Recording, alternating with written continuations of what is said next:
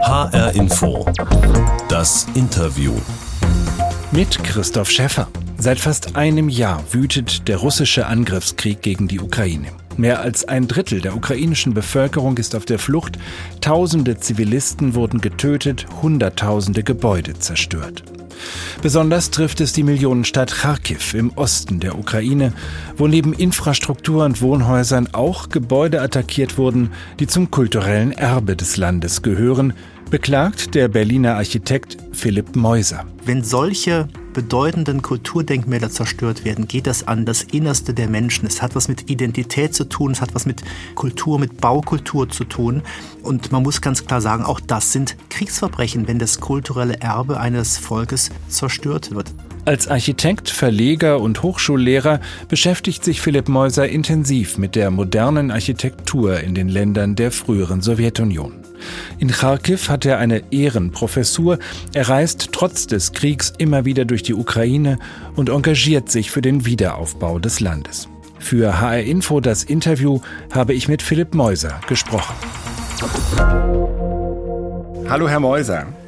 Herr Schäfer, guten Morgen. Hallo. Kharkiv, die zweitgrößte Stadt der Ukraine, ganz weit im Osten des Landes. Das ist ja für die meisten von uns eher ein Name, nur ein Name aus den Nachrichten, aus der Kriegsberichterstattung. Sie kennen die Stadt Kharkiv sehr gut. Wenn Sie jetzt an Kharkiv denken, welches Bild haben Sie spontan vor Augen? Spontan habe ich ein Bild vor Augen, dass es eine, eine, eine wunderschöne Stadt ist, die vor allen Dingen im, im 19. Jahrhundert gewachsen ist, war eine wichtige Stadt im Russischen Reich, muss man sagen, äh, und hat vor allen Dingen äh, in den 20er und frühen 30er Jahren eine große stadtentwicklungspolitische Ergänzung oder Vergrößerung erfahren, als es die Hauptstadt war der ukrainischen äh, sozialistischen Sowjetrepublik. Das war sie bis 1934. Und dann ist dann die Hauptstadt verlagert worden nach Kiew. Und Kharkiv hat aber in diesen, in diesen späten 20er und frühen 30er Jahren einen unheimlichen Schub bekommen an konstruktivistischer Architektur. Und ich würde mal sogar auch behaupten, dass Kharkiv, wenn wir uns über konstruktivistische Architektur unterhalten, eine der, der Hauptzentren war der damaligen Zeit, aber heute leider doch ein wenig aus dem Fokus äh, gekommen ist. Mhm. Wenn Sie diese Architektur beschreiben würden, vielleicht können Sie das am Beispiel eines Gebäudes oder eines Ortes machen, den Sie besonders mögen? Ja, wenn wir vom russischen Konstruktivismus sprechen, dann sprechen wir im Grunde vom russischen Bauhaus, um das jetzt mal so ganz platt zu sagen. Also eine Architektur, die ornamentlos ist, die ähm, aus einfachen Kisten besteht. Aber der russische Konstruktivismus hat sich dadurch vor allen Dingen auch hervorgetan, dass die Architekten sehr viele ähm, Bezüge auch zur antiken äh, Baukunst auch genommen haben. Das heißt, sie finden überall in dieser Architektur dann doch irgendwie auch ein paar antike Säulen. Sie finden einen Architrav, sie finden dann doch auch hier und da ein Gesims, sodass es sich dann doch wiederum unterscheidet von diesen weißen Kisten, die wir ja aus dem Dessauer Bauhaus kennen. Das heißt, Sie haben schon den Blick des Architekten, auch des Architekturhistorikers. Sie haben seit äh, vier Jahren eine Ehrenprofessur an der Uni in Kharkiv und Sie sind jetzt auch während des Krieges schon zweimal dort gewesen, zuletzt erst vor wenigen Monaten im Herbst. Wenn Sie jetzt dieses Bild aus Friedenszeiten, was Sie uns beschrieben haben, vergleichen mit dem heute, wie hat sich das Leben, wie hat sich auch Ihr Eindruck von der Stadt verändert? Der eine Punkt ist, dass die Stadt leer ist. Also man, man läuft durch die Stadt, äh, viele äh, Geschäfte sind zu, Restaurants sind zu, die Studenten sind alle abwesend. Kharkiv hat ja eine, eine, eine lange Tradition an Universitäten. Es gibt über 40 Universitäten in der Stadt. Die Stadt ist leer, sie ist wie leer gefegt.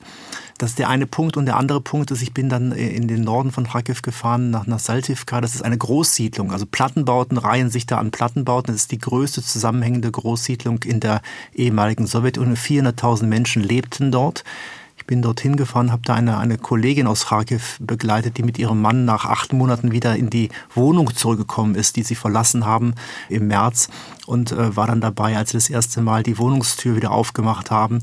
Äh, es roch ganz, ganz schlimm, roch es in der Wohnung, weil der Kühlschrank nicht ausgeräumt war. Wenn sie nach mehreren Monaten ihrer Abwesenheit wieder in so eine Wohnung kommen, ist das natürlich irgendwie ein emotionaler Moment, aber natürlich auch ein ganz pragmatischer Moment. Also die, die Scheiben waren alle kaputt. Ein Nachbar hatte das mit Holztafeln wieder, wieder zugezimmert, provisorisch. Und dann haben sie erstmal angefangen, die Wohnung aufzuräumen, weil diese Wohnung so in erster, in vorderster Frontlinie liegt oder lag als die Russen ähm, da im März äh, Kharkiv angegriffen haben. Das waren diese, diese Momente, die mich sehr geprägt haben, als ich dann da war, ein paar Tage. Und natürlich auch die ganze Zerstörung. Also sie haben in der, in der Innenstadt sehen sie verhältnismäßig wenig Zerstörung. Es gibt einige Verwaltungsgebäude, die direkt ähm, zerstört worden sind durch Raketentreffer. Aber wenn Sie dann nach, nach Saltivka kommen, also in diese Großsiedlung am, am Rande der Stadt, dann haben Sie fast in jedem Haus haben Sie Raketeneinschläge. Das sind ganze, müssen Sie sich vorstellen, ein, ganze Platten, ganze Sektionen sind zusammengebrochen und trotzdem wohnen hier und da noch einzelne Menschen Unten an den Eingängen steht dann groß Ludi, das heißt dann übersetzt, äh, hier wohnen noch Menschen. Mhm. Also es ist, also emotional ist es, ähm, es ist sehr bewegend gewesen, dorthin zu kommen. Wenn Sie jetzt auf das, was ja auch Ihr Forschungsgebiet als äh, Architekturhistoriker ist, äh, blicken, also auf die bedeutenden äh, Gebäude des Konstruktivismus äh, sicher aus anderen Epochen auch in Kharkiv, sind da schon bedeutende Gebäude zerstört worden oder wäre das jetzt zynisch angesichts des menschlichen Leids, sich sozusagen auf die Schäden an Baudenkmälern zu konzentrieren? Nee, ich, äh, also ich sage Ihnen ganz ehrlich, es ist nicht zynisch, dass wir auch bedauern, dass dort auch äh, baukulturelle Werte zerstört werden. Unter anderem der äh, Kulturclub der Eisenbahnarbeiter, der ist ja zweimal getroffen worden, einmal im März schon und dann nochmal im August. Das ist ein Gebäude, das sieht im Grunde aus, als wenn sie so eine große dorische Säule abgeschnitten hätten und äh, diesen äh, verbliebenen Stumpf äh, vergrößert hätten und daraus ein großes äh, Theatergebäude gemacht hätten. Also dieser Club der Eisenbahnarbeiter, äh, das ist wieder diese Reminiszenz an die Antike aus dem russischen Konstruktivismus. Äh, das ist ein Gebäude, was unheimlich bedeutend ist für die sowjetische Architektur, muss man sagen. Also nicht nur für Kharkiv und die Ukraine, sondern wirklich für die gesamte sowjetische Architektur. Dieses Gebäude ist, wie gesagt, zweimal durch Raketen getroffen worden. Wenn solche bedeutenden Kulturdenkmäler zerstört werden, geht das an die ja, es geht wirklich an das Innerste der Menschen. Es, ist, es hat was mit Identität zu tun, es hat was mit Kultur, mit Baukultur zu tun.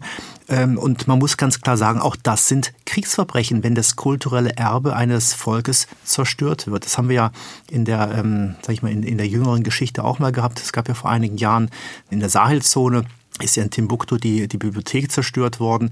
Dort hat ja die, die UNESCO äh, wirklich sich mal durchgesetzt und hat dann den Anführer dieser Rebellen, äh, der verantwortlich war für die Zerstörung, den auch wirklich ähm, ja, vor ein internationales Gericht äh, gebracht. Erstmals überhaupt in der Geschichte wurde jemand verurteilt wegen eines baukulturellen Kriegsverbrechens. Mhm. So etwas muss man auch in der Ukraine heute ahnden. Und da sind ja in Kharkiv durchaus auch Gebäude auf der, zumindest auf der Liste, die die UNESCO abarbeitet für das Weltkulturerbe. Aber im Moment steht da noch nichts unter UNESCO-Schutz sozusagen. Ne? Ja, das ist ein strukturelles Problem. Die Ukraine gehört zur Gruppe Osteuropa und den derzeitigen Vorsitz äh, hat Russland. Die russische äh, Delegation hat den Vorsitz und hat natürlich äh, in den vergangenen ein bis zwei Jahren überhaupt nichts dafür getan, dass dann Dinge, die auf dieser sogenannten Tentativliste, also auf dieser Warteliste äh, standen, dass die überhaupt äh, zur Abstimmung kamen, ob es dann eben auch ein Weltkulturerbe ist. Also da muss man auch wieder feststellen, die Ukraine ist noch sehr stark mit Russland verbunden ähm, und ähm, man kann jetzt nur hoffen, dass auch durch diesen Krieg die Ukraine jetzt noch stärker auch in den Westen eingebunden wird. Sie sind haben wir schon erwähnt, während des Krieges zweimal schon in Kharkiv gewesen. Hatten Sie keine Angst, dahin zu fahren? Und warum war Ihnen das wichtig? Es war mir wichtig, den ähm, Menschen gegenüber, also die Freunde und Kollegen, die ich dort habe, äh, sie zu besuchen, das ist äh, wirklich wichtig. Und ich bin, ich sage auch ganz ehrlich, ich bin natürlich auch in einer gewissen Form auch von Neugierde und von einem Wissensdrang auch äh, bewegt gewesen, weil ich mich ja auch sehr intensiv mit dem Plattenbau, also mit der industriellen Vorfertigung auch auseinandergesetzt habe und ich einfach auch vor Ort sehen wollte, wie verhalten sich denn Gebäude, wenn sie durch Raketen oder durch Artilleriebeschuss zerstört werden. Da gibt es ja ein eigenes Thema wahrscheinlich für so eine Sendung, verschiedene Eigenschaften von Gebäuden, ähm, um das mal zu vereinfachen, Plattenbau besteht ja aus Betonplatten, die an den Nahtstellen verschweißt sind. Äh, dadurch äh, hat der Plattenbau an sich eine, eine sehr gute statische Eigenschaft. Aber wenn dann einmal so eine Sektion ähm, ja erschlafft von der, von der ganzen Statik, dann brechen wirklich ganze Gebäudeteile ab das äh, wollte ich wirklich vor Ort sehen. Ich bin auch in, teilweise in die Gebäude auch reingegangen, was unheimlich gefährlich ist im Nachhinein. Also nicht nur wegen äh, Waffenrückständen oder irgendwelchen Raketenteilen, sondern weil sie auch einfach gar nicht genau wissen, wie so ein konstruktives System dann reagiert, wenn es eben dann an einer Stelle wirklich verletzt ist, also wenn es da zerstört ist. Also ich hatte wirklich ein fachliches Interesse, mir diese Bauten auch anzuschauen. Und auf Fotos können Sie das gar nicht genau festhalten. Mhm. Und das war dann auch wieder etwas, wo ich mir auch gedacht habe, Mensch, da wird immer darüber gesprochen, dass in den ersten Kriegsmonaten ja nur, in Anführungszeichen jetzt nur äh, militärische Ziele getroffen werden sollten von den, von den Russen. Und nein, es sind natürlich zivile Ziele, es sind Gebäude, Wohngebäude getroffen worden. Und das, ähm, das macht das Ganze ja noch irgendwie verrückter, diese ganze Geschichte. Was haben Sie mit Ihrer Angst gemacht, wenn Sie da unterwegs waren? Ja, ich, ähm, ich, ich beschreibe das mal so, ich, ich habe keine Angst gehabt, sondern ich habe Respekt gehabt. Und mhm. man darf die Angst, die Angst muss man irgendwie beiseite schieben. Und äh, ich glaube, wenn man äh, die Angst zulässt, dann, ähm, dann ist man möglicherweise auch einem anderen Risiko auch ausgesetzt. Ähm, den Respekt nicht zu verlieren, das ist wichtig. Das erkenne ich auch aus meiner anderen Arbeit auch als Architekt. Angst darf man nicht haben, aber man darf den Respekt vor der Aufgabe oder vor der Situation nicht verlieren. Philipp Meuser in HR Info das Interview. Er ist Architekt in Berlin, Verleger, Hochschullehrer, hat eine Ehrenprofessur in Kharkiv in der Ukraine und beschäftigt sich intensiv mit der modernen Architektur der früheren Sowjetunion. Herr Meuser, in HR Info das Interview gibt es immer eine Kiste, die HR Info Interviewbox. Und äh, da ist eine Überraschung drin für unsere Gesprächspartner. Aus der hole ich jetzt mal für Sie etwas Hörbares heraus. Ja.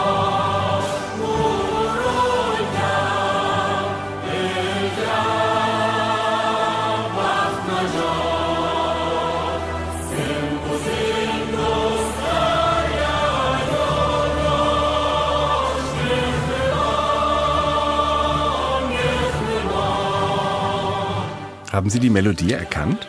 Ich habe die Melodie schon mal gehört und hatte sofort eine Assoziation natürlich mit der Sowjetunion, also mit der sowjetischen äh, Kultur, mit, äh, ja, mit, der, mit der heroischen Kultur der Sowjetunion, die wir... Ähm, Viel Pathos schon in, ja, dem, muss man sagen. in der Musik. Und man drin, muss ne? auch sagen, das ist vielleicht ein Punkt, ähm, der mir auch nochmal wichtig ist, das nochmal äh, darauf hinzuweisen. Ich habe ja mich seit, seit über 20 Jahren intensiv mit der sowjetischen Architekturgeschichte ähm, befasst und ich äh, konnte das machen, ohne dass ich eine genaue Kenntnis über die Ukraine habe. Also ich bin, äh, ich habe ja in Zentralasien, im Kaukasus, in Russland auch viel gearbeitet. Das ist übrigens und, noch, um das zu ergänzen, das Stichwort. Das war nämlich die Hymne von Usbekistan, wo mhm. Sie in Zentralasien ja auch äh, viel gearbeitet haben. Ja, aber vor diesem Hintergrund muss man einfach sagen, wir sind als Bauhistoriker oder auch als, als Menschen, die sich mit, mit der ehemaligen Sowjetunion befassen. Wir müssen stärker differenzieren. Wir müssen differenzieren. Es gab einen russischen Teil der Sowjetunion, es gab einen ukrainischen Teil, es gab äh, usbekisch, kasachisch. Es gab unterschiedliche Kulturen in dieser Sowjetunion, die natürlich immer von der Parteiführung unter dem Stichwort Völkerfreundschaft, äh, sag ich mal so, unter einem Dach vereint worden sind. Aber es gab unterschiedlichste Kulturen. Und ich gehe ja sogar so weit, dass die Sowjetunion ein, ein es war ein Kolonialsystem, mhm. Äh, wo die einzelnen Staaten zwar äh, vermeintlich eigenständig äh, existieren konnten, aber natürlich immer nur in Rücksprache mit der Parteizentrale in Moskau. Und das ist ein Punkt, der mich auch dazu bewogen hat, mich jetzt noch, noch intensiver mit der Ukraine auseinanderzusetzen.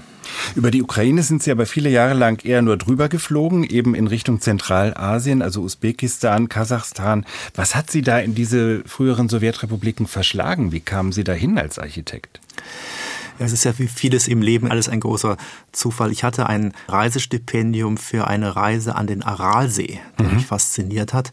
Also dieses, dieser austrocknende See mitten in Zentralasien. Und ich wollte eine, eine, eine Geschichte recherchieren äh, über Versuche der, der Anwohner oder auch der, der beiden Anrainerstaaten Usbekistan und Kasachstan, diesen See wieder zu füllen. Da musste ich nach Taschkent reisen und habe in Taschkent, äh, wurden mir plötzlich die Augen geöffnet, weil ich die Plattenbauten, die mich sowieso schon immer fasziniert haben, dekoriert sind mit wunderschönen äh, Mosaikfassaden das hat mich bewogen, da häufiger hinzufahren und da zu recherchieren. Ich habe dann schlussendlich meine, meine Dissertation zur Geschichte und Typologie des sowjetischen Wohnungsbaus gemacht, eben basierend auf diesen Erlebnissen, die ich da in Taschkent hatte. Ich habe mir im Grunde die ganze Geschichte der Sowjetunion über, über Taschkent dann erschlossen. Dabei sind Sie aber 1969 in Nordrhein-Westfalen geboren. Also sowas wie Ostalgie kann es nicht sein, dass Sie die Liebe ja, zum ich Plattenbau bin zwar in, in, im Rheinland geboren, aber meine beiden Eltern sind äh, in, in Sachsen und im heutigen Sachsen-Anhalt Ah. äh, geboren. Das heißt, es gab bei uns in der Familie immer so einen, einen Bezug äh, zur DDR. Äh, gleichwohl, ich bin nie dort gewesen und habe dann äh, 1992, 93 mal ein Praktikum gemacht bei der äh, bei der Märkischen Oder-Zeitung in Eisenhüttenstadt. Und äh, Eisenhüttenstadt, das ehemalige Stalinstadt, ist eben ein Ort, der in der DDR-Zeit äh, groß geworden ist, auch gegründet wurde als neue Stadt für ein Stahlwerk. Und dort findet man auch alle Generationen des DDR-Wohnungsbaus. Und so habe ich mich so langsam aus dem westlichen Teil der Republik äh, in den Osten äh, äh, gekämpft und bin dann irgendwann auch eben dann in der Sowjetunion oder ehemaligen Sowjetunion gelandet. Aber diese Faszination für den industriellen Wohnungsbau, der hat mich dabei immer begleitet. Sie versuchen das auch zu vermitteln. Sie haben dafür auch äh, vor ein paar Jahren das Bundesverdienstkreuz bekommen, weil Sie sich sozusagen für den baukulturellen Austausch mit diesen Ländern in Osteuropa äh, engagieren. Und Sie haben einen Verlag gegründet, Dom Publishers heißt der, der neben Fachbüchern für Architektur auch Reiseführer für Regionen äh, herausgibt, und zwar spezielle Architekturführer, die Sie zum Teil auch selber schreiben, für Regionen, die viele Reisende nicht so auf dem Schirm haben. Eben auch zum Beispiel für diese zentralasiatischen Republiken. Äh, Wenn man sich über die Architektur der Kultur eines Landes nähert, äh, wie Sie das tun, wie Sie das auch mit Ihren Reiseführern äh, oder Architekturführern den Leuten nahelegen, was erfährt man dann über die Gesellschaften, in denen man da unterwegs ist? Ja, wenn Sie sich mit dem Planen und Bauen eines Landes beschäftigen, dann befassen Sie sich mit Politik, Sie befassen sich mit Wirtschaft, Sie befassen sich mit Kultur, Sie befassen sich mit allen Facetten einer Gesellschaft, eines Staates. Das ist so unsere Philosophie, wenn wir diese Architekturführer verlegen.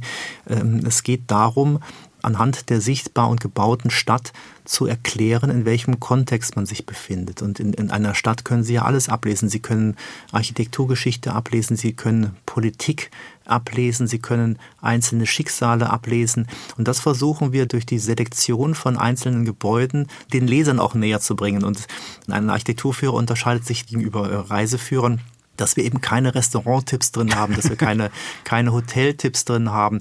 Äh, Wenn ein Restaurant oder ein Hotel bei uns in den Führern mit drin ist, dann deshalb, weil es baukonstruktiv oder, oder architektonisch ein Highlight ist und wir sagen, das steht repräsentativ für diese Region oder für die Architektur, die in dieser Region typisch ist.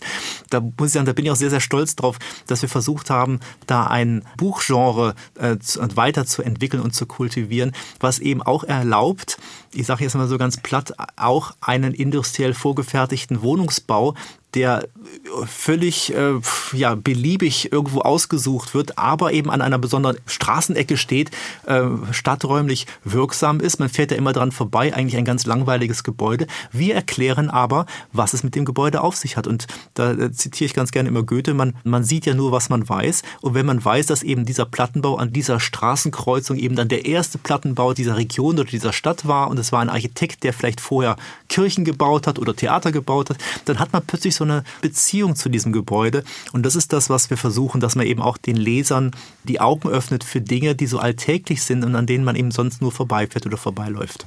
HR Info das Interview mit dem Architekten, Verleger und Hochschullehrer Philipp Meuser aus Berlin. Herr Meuser, Ihr Architekturbüro in Berlin ist ja zum Teil spezialisiert auf eine ganz spezielle Bauaufgabe, nämlich Botschaftsgebäude in aller Welt, also diplomatische Vertretungen, die ja ähm, auch gerüstet sein müssen gegen mögliche Gewalttaten, gegen Terroranschläge. Ist das nicht ein bisschen traurige Bauaufgabe, wenn man ein Gebäude so massiv abschirmen muss gegen die Außenwelt? Ja, es ist, ähm, ich sage jetzt mal vielleicht auch jetzt keine traurige Bauaufgabe, es ist eine sehr ernsthafte Aufgabe, sehr verantwortungsvolle Aufgabe. Wir, wir schützen Menschen gegen eine Bedrohung, die eben sehr abstrakt bleibt. Wir haben es auch erlebt, wir haben in, in Kabul viele Jahre die Botschaft begleitet in einer Rahmenplanung. Das haben wir auch gemacht, bevor da 2017 der Anschlag war. Dort haben wir zum Beispiel mit dem Team äh, schon einige Wochen vor dem Anschlag, da waren die Szenarien schon so, dass, oder die Geheimdienstinformationen so, dass ein Anschlag bevorstand. Und wir haben dann im Team auch entschieden, dass ein Gebäude, was sehr stark oder sehr nah an einer Straße stand, dass das leergeräumt wurde und die, die Mitarbeiter dann woanders untergekommen sind. Und äh, justamente äh, vier Wochen später gab es dann dort genau an diesem Punkt, wo dieses Szenario durchgespielt wurde, gab es einen Anschlag. Also es sind so, das sind so Punkte, wo man versucht, immer etwas zu planen oder auch, ähm, sage ich mal, sich darauf vorzubereiten für einen Ernstfall der dann hoffentlich nie eintritt. Das hat wenig mit Gestaltung zu tun, es hat wenig mit der klassischen Baukultur zu tun, von der wir ja auch immer sprechen. Ähm, da geht es wirklich ganz klar darum, ums Überleben, um sich zu schützen. Aber auf der anderen Seite haben sie natürlich bei dem Botschaftsbau auch immer wieder diesen Anspruch, ich sag mal salopp, der, der Botschafter möchte gerne einen offenen Garten haben, wo er einen Empfang machen kann. Äh, der Sicherheitsbeamte der Botschaft, der möchte aber am liebsten, dass alle in einem großen Bunker sitzen. Also das ist immer sehr, diese beiden Punkte gilt es immer abzuwägen. Und da versuchen wir natürlich als Architekten immer so einen kleinen gestalterischen Akzent auch einzusetzen. Aber auch da muss ich sagen, man darf keine Angst haben vor diesen Anschlägen, sondern man muss diesen Respekt bewahren. Und das ist, glaube ich, das Wichtigste. Ich sagte das ja gerade auch schon bei meinem Besuch in der Ukraine. Das ist wichtig. Man muss immer mit offenen Augen durch die Städte laufen, durch die Gegend laufen. Aber man darf jetzt nicht zu viel Angst haben. Also man darf jetzt nicht irgendwie Verfolgungswahn erleiden, sondern man muss einfach wissen, worum geht es, sich sachlich mit den Fragestellungen auseinandersetzen. Und ich glaube, dann kann man sich da auch ganz gut dann da durchboxen. Wenn wir jetzt zurückkommen zur Ukraine, zu den Angriffen auf das Land, die haben bisher über 15.000 mehrgeschossige Wohnhäuser zerstört, mehr als 120.000 Einfamilienhäuser. Allein Schulen und Kindergärten wurden über 1000 zerstört. Das hat ein europäisches Architektennetzwerk namens Rosquit ausgerechnet, das sich mit der Unterstützung der Ukraine beschäftigt. Ein Ende des Krieges ist ja überhaupt nicht absehbar. Hat es da überhaupt Sinn, jetzt schon an Wiederaufbau zu denken? Ja, stellen Sie sich bitte vor, die Zahlen, die Sie gerade genannt haben, wenn man das mal hochrechnet, das, das hat eine Dimension, als wenn Sie eine, eine ganze Millionenstadt wie Köln beispielsweise dem Erdboden gleichgemacht hätten. Mhm. Äh, es äh, kursieren so verschiedene Zahlen immer in den Medien. Es gibt sieben Millionen Binnenflüchtlinge, also Menschen, die innerhalb der Ukraine geflüchtet sind, nochmal sieben Millionen, die aus der Ukraine rausgeflüchtet sind. Das ist ein Drittel der Bevölkerung. Und für diese sieben Millionen Menschen in der Ukraine, die nicht mehr in ihrem eigenen ähm, Haus oder in ihrer eigenen Wohnung leben, muss man natürlich Wohnraum schaffen. Und die brauchen den Wohnraum auch jetzt, weil sie man, zum Beispiel vom Osten in den Westen des Landes gezogen sind und da aber kein Platz für sie ist. Genau, und es geht ja auch nicht darum, man kann ja nicht so sagen, da sieben Millionen Menschen in Zelten unterbringen über viele Monate, vielleicht auch über viele Jahre. Mhm.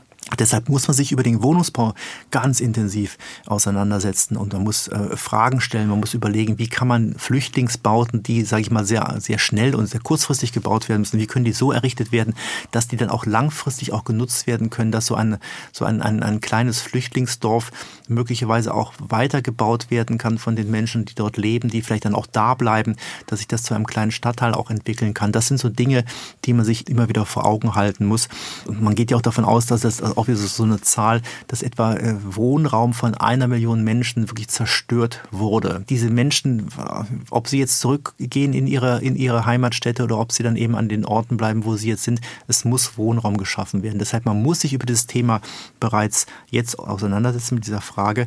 Und es bringt natürlich noch ganz andere Fragestellungen mit sich. Die, ähm, die Ukraine ist ja auf dem Weg, äh, auch EU-Mitglied zu werden und versucht auch ihre eigene äh, Gesetzgebung auch anzupassen. Und da äh, gab es jetzt im vergangenen Sommer ein Rahmengesetz, ein Abfallwirtschaftsgesetz, was eben auch äh, sich, sich auseinandergesetzt hat mit der Frage, wie kann man eigentlich Bauschutt äh, recyceln? Was machen wir eigentlich mit dem ganzen Bauschutt? Und wenn Sie sich vorstellen, dass diese ganzen äh, Zahlen, die Sie auch genannt haben, da 15.000 äh, mehrgeschossige Häuser und 120.000 Einfamilienhäuser. Bauschutt entsteht überall. Der wird in der Regel derzeit überall deponiert. Wir mhm. wissen das ja aus unserer Diskussion auch in, in Europa. Wenn wir uns mit Bauschutt auseinandersetzen, 98 Prozent des Bauschutts ist ja recyclingfähig. Und diese Zerstörungen, diese, diese Mengen an Bauschutt, die entstehen jetzt in, in der Ukraine, das kann man natürlich auch nutzen, um ein großes Schwungrad in Gang zu bringen dass in der Ukraine auch eine Kreislaufwirtschaft entsteht. Das sind alles natürlich Fragestellungen, die sind weit weg von diesem menschlichen Leid, das was überall natürlich auch, auch sichtbar ist und was man auch von Freunden und auch Bekannten auch erzählt bekommt. Aber trotzdem glaube ich, wir müssen einfach als Experten und als Fachleute, wir müssen uns auch mit, mit solchen sachlichen Fragen auseinandersetzen, damit wir auch einfach das auch als Chance begreifen. Also so, so schlimm sich das ja auch anhört, aber man muss so eine Krise auch äh, verstehen als eine Möglichkeit, Dinge zu verändern ich sage nur mal als Stichwort, endlich diskutieren wir in, in Europa oder in Deutschland darüber, von den fossilen Brennstoffen wegzukommen, weil Russland den Gashahn abgedreht hat. Wäre ja vor zwei Jahren kaum denkbar gewesen, dass wir eine solche Diskussion führen. Jetzt führen wir diese Diskussion, weil ein solcher Druck oder eine solche Katastrophe vor unserer Haustür plötzlich passiert. Also es sind so Dinge, äh, große Katastrophen bewirken auch Veränderungen. Und ich glaube auch, dass wir über diese Wiederaufbauprojekte und auch jetzt schon darüber zu diskutieren, wie sich der Wohnungsbau auch vielleicht verändern wird, der Wohnungsmarkt verändern kann, kann in der Ukraine, den Menschen auch eine Hoffnung geben kann. Eine Hoffnung für diejenigen, die noch in der Ukraine sind, aber auch eine Hoffnung für diejenigen, die ihre Heimat verlassen haben und die auch natürlich die Hoffnung haben, wieder zurückzukommen. Hätten Sie denn als Architekt Lust dabei auch vor Ort eine Rolle zu spielen, also selbst Entwürfe zu machen oder mit ukrainischen Kollegen zusammen an einem Projekt zu arbeiten? Haben Sie da vielleicht sogar was vor Augen, was Sie sich vorstellen können?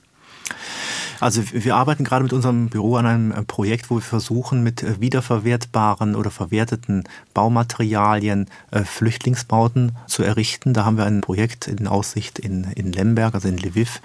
Und da versuchen wir natürlich mit ukrainischen Partnern das zusammenzumachen. Also ich denke, wir müssen jetzt auch ein wenig aufpassen oder auch Respekt zollen, auch den, den ukrainischen Kollegen und Kolleginnen, dass wir jetzt nicht da als deutsche Architekten, als europäische Architekten Kolonialherren spielen und dann darüber reisen und sagen, wir zeigen euch jetzt, wie das geht. Nein, die Ukraine kann sich in einer gewissen Form auch selber helfen. Es gibt so viele talentierte und junge Architekten, viele Ideen, die entwickelt werden, die entwickelt worden sind auch schon. Muss ich ja nur anschauen, was es für auch wunderschöne äh, Flüchtlingsbauten auch schon gibt in der Ukraine. Sehr kreativ und also wirklich so bottom-up, also mit Bürgerbeteiligung oder mit Nutzerbeteiligung errichtet, im Selbstbau errichtet. Das sind alles so Dinge, die sind, würde ich mal sogar fast sagen, auch typisch für die Ukraine, das äh, wirklich sehr pragmatisch und sehr kreativ auch alles anzugehen. Ich sage mal auch salopp, da braucht die Ukraine keine ausländischen Architekten. Sie braucht aber möglicherweise Beratung aus dem Ausland, wie wir vielleicht auch bei uns äh, Dinge gelernt haben oder auch erfahren haben, äh, die man dann übertragen kann. Also ich sehe meine Rolle eigentlich eher darin, ein Pilotprojekt mal zu machen mit ukrainischen äh, Kollegen, sodass es dann von den Ukrainern auch selber weitergeführt werden kann. Das war HR Info das Interview mit dem Architekten, Verleger und Hochschullehrer Philipp Meuser. Herr Meuser, ich danke Ihnen ganz, ganz herzlich für das Gespräch. Herr Schäffer, vielen Dank. Und das Interview in HR Info gibt es auch als Podcast, unter anderem bei Spotify und in der ARD Audiothek. Mein Name ist Christoph Schäffer.